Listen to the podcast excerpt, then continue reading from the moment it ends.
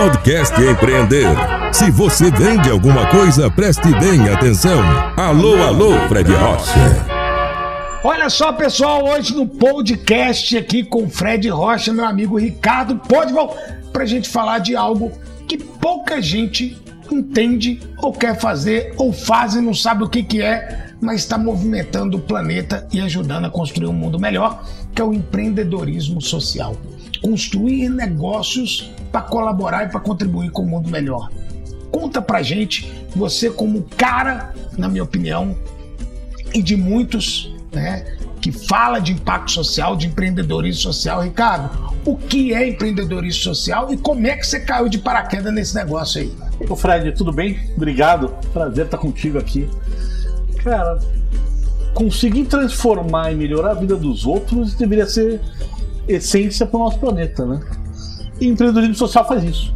São soluções que sejam escaláveis, é, que tem como foco melhorar a vida das pessoas de baixa renda. Através do que? De projetos empreendedores, geração de renda e através de projetos que tragam uma maior humanização do ser humano, né? Que derruba esses muros entre a periferia e os grandes centros. E que olhem a periferia como grandes negócios. Porque tem grandes empreendedores lá. E é um mercado consumidor gigantesco. É um mercado que move nossa economia hoje. Sem dúvida. O mercado informal, o mercado do pequeno empreendedor é um grande mote da nossa economia hoje em dia. E poder capacitá-los e poder dar acesso a eles, a outros públicos, outros clientes, é, é essa a nossa função. Cara, e quando você fala isso, eu enxergo o pequeno empreendedor como o verdadeiro gerador de riqueza. Porque, como não tem especulação, a energia do trabalho dele é, vira papel moeda naquele momento. Né? Não é um papel especulativo, é energia, energia, energia. Geração de riqueza em torno verdadeiro do trabalho né? Então eu acho isso incrível e, pô, e me conta uma coisa. Você estava fora do Brasil, voltou e por que, que você caiu de paraquedas aí? Eu sei que você tem um propósito incrível, já viajamos juntos. Eu tive a honra, gente, de conhecer Israel ao lado dessa grande figura que foi divertidíssimo. Conheci muito da cultura judaica, né? Foi incrível e trocamos muitas ideias. É uma honra estar com esse cara aqui. Mas me conta, caiu de paraquedas ou você já tinha isso aí?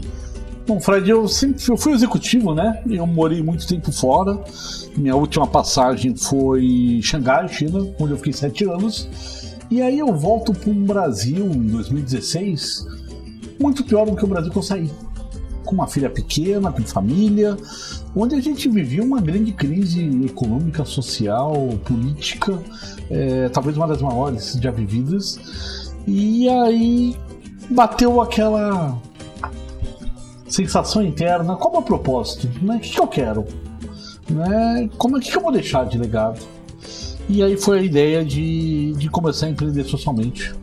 Aí que eu me juntei com a Patrícia, minha sócia na época no Cívico, e criamos um, um espaço colaborativo que se chama Hub para negócios de impacto social, onde a gente trouxe uma série de iniciativas em educação, em saúde, em empreendedorismo. Então você começou através de desse hub a buscar empresas, negócios, pessoas que tinham como propósito em comum é, empreender socialmente, ajudar a essa camada com menor acesso a ter mais acesso a conhecimento, a negócios. Então essa era a função do hub, escalar isso, a função do Hub era escalar isso e aproximar os negócios.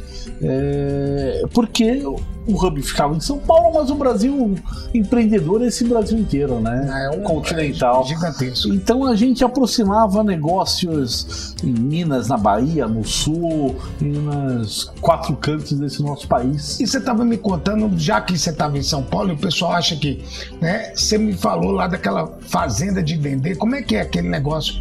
que uma pessoa começou a reunir com os produtores e gerar riqueza. Como é que é isso? Aí? Isso é uma iniciativa de Paulo Rogério, um grande empreendedor social de Salvador.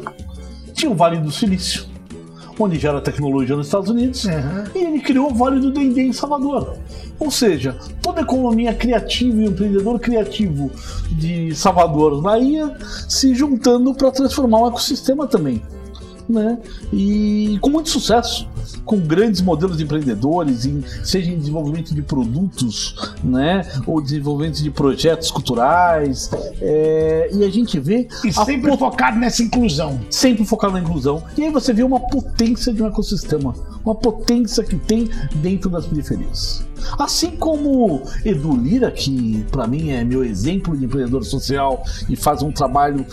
É o Gerando Falcões, né? Formidável com o Gerando Falcões. A Adriana da Feira Preta fazendo um trabalho incrível.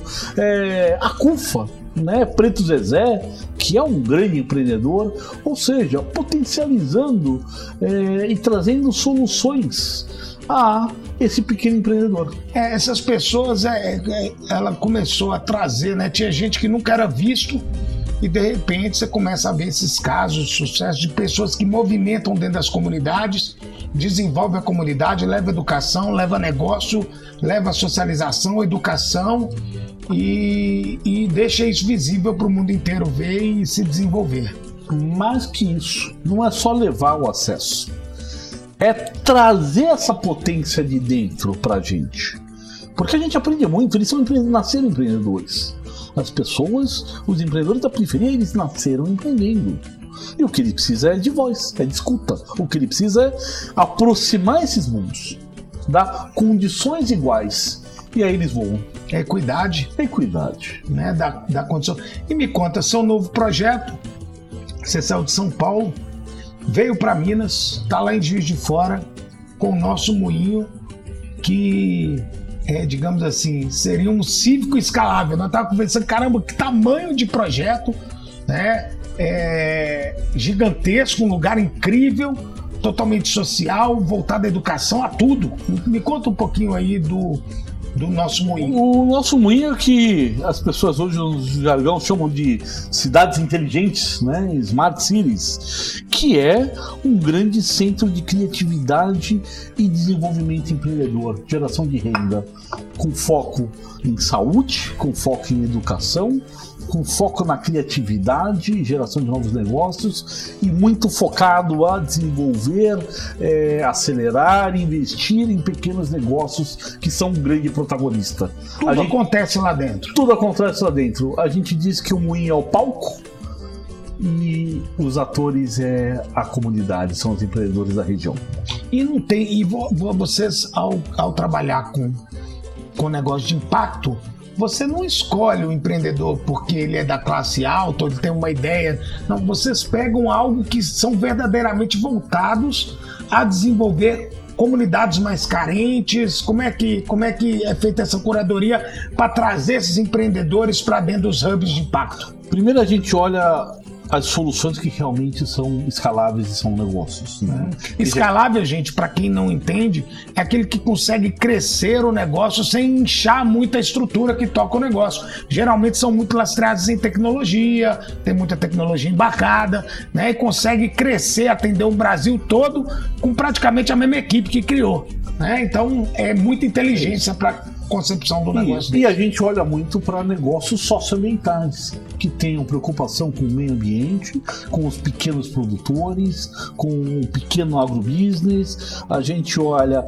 uma transformação através dos empreendedores das periferias, com desenvolvimento de produtos e serviços, soluções na área de saúde para longevidade, é, porque hoje o nosso país está envelhecendo né? Nossa, que esses dias mesmo era jovem, já não é mais. É isso. e projetos de educação, projetos de música e cultura, ou seja, a gente amplifica nos chamados Objetivos Sustentáveis da ONU para trazer essa transformação ao meio. São 16 ou 17? 17 ODS. 17 ODS. Gente, para quem não conhece, ODS são os Objetivos de Desenvolvimento Sustentável que foi criado pela ONU, que tem muitas empresas estão aderindo, né? Tem várias? Você faz, ó, a minha empresa eu consigo dar aderência nesse aqui, você investe socialmente para criar um mundo melhor. São fantásticas, né? E aí você me perguntou por que Juiz de Fora? É, primeiro que é um polo de educação, e criatividade. Então é uma, uma grande Uma polo, cidade incrível. Uma cidade incrível, muito próximo ao eixo Rio e Minas, com a Zona da Mata, e porque é uma cidade de 600 mil habitantes. Então a ideia desse nosso projeto é que esse projeto seja escalável para toda pequena cidade, média pequena cidade. Ou seja, tirar um pouco o foco do São Paulo, Rio, Minas, o que todo mundo tem um pouco na cabeça. Que é o que está acontecendo. Olha o nosso exemplo. Hoje você vem me visitar em Montes Claros, no norte de Minas. Daqui uns dias eu vou para o outro lado de Minas para te visitar. E há um ano atrás estávamos nós dois em São Paulo. Né? Quer dizer, a gente já está é, migrando por qualidade de vida, por outras razões é, individuais de cada um. Né? Mas eu queria dizer que a gente viveu muito qualidade de vida relacionada a morar perto onde tem as coisas melhores. E não são mais só as grandes cidades que têm as coisas melhores. Todos os lugares hoje nós temos acesso a tudo e o que facilita a gente relacionar a qualidade de vida a uma movimentação mais tranquila.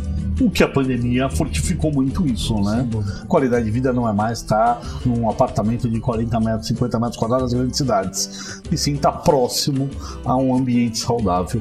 Exatamente. E ao mesmo tempo, estamos aqui, mas estamos conectados com o mundo. o mundo, né? O Fred não deixou de ser o Fred vindo para a sua terra natal, nem o Podval deixa de ser. Pelo contrário, a gente ganha mais tempo, porque ao invés de ficar passeando no trânsito, a gente está trabalhando e ajudando o mundo. Gente, eu recebi aqui meu amigo Ricardo Podval, ele vai encerrar aqui esse podcast deixando um recado muito especial para você sobre a importância de criar negócios que gerem impacto social. Ricardo, a palavra é sua. Bom, eu acho que o grande, a grande frase não é que eu posso empreender com propósito, e sim eu devo empreender com propósito. E quanto maior o propósito do meu negócio, mais ele vai ser visto pela nova geração. As pessoas vão comprar teu produto através daquilo que ele gera de volta ao meio onde a gente está incluído. Ou seja, vamos incluir, gente, vamos somar. Vamos multiplicar. Um abraço a todos.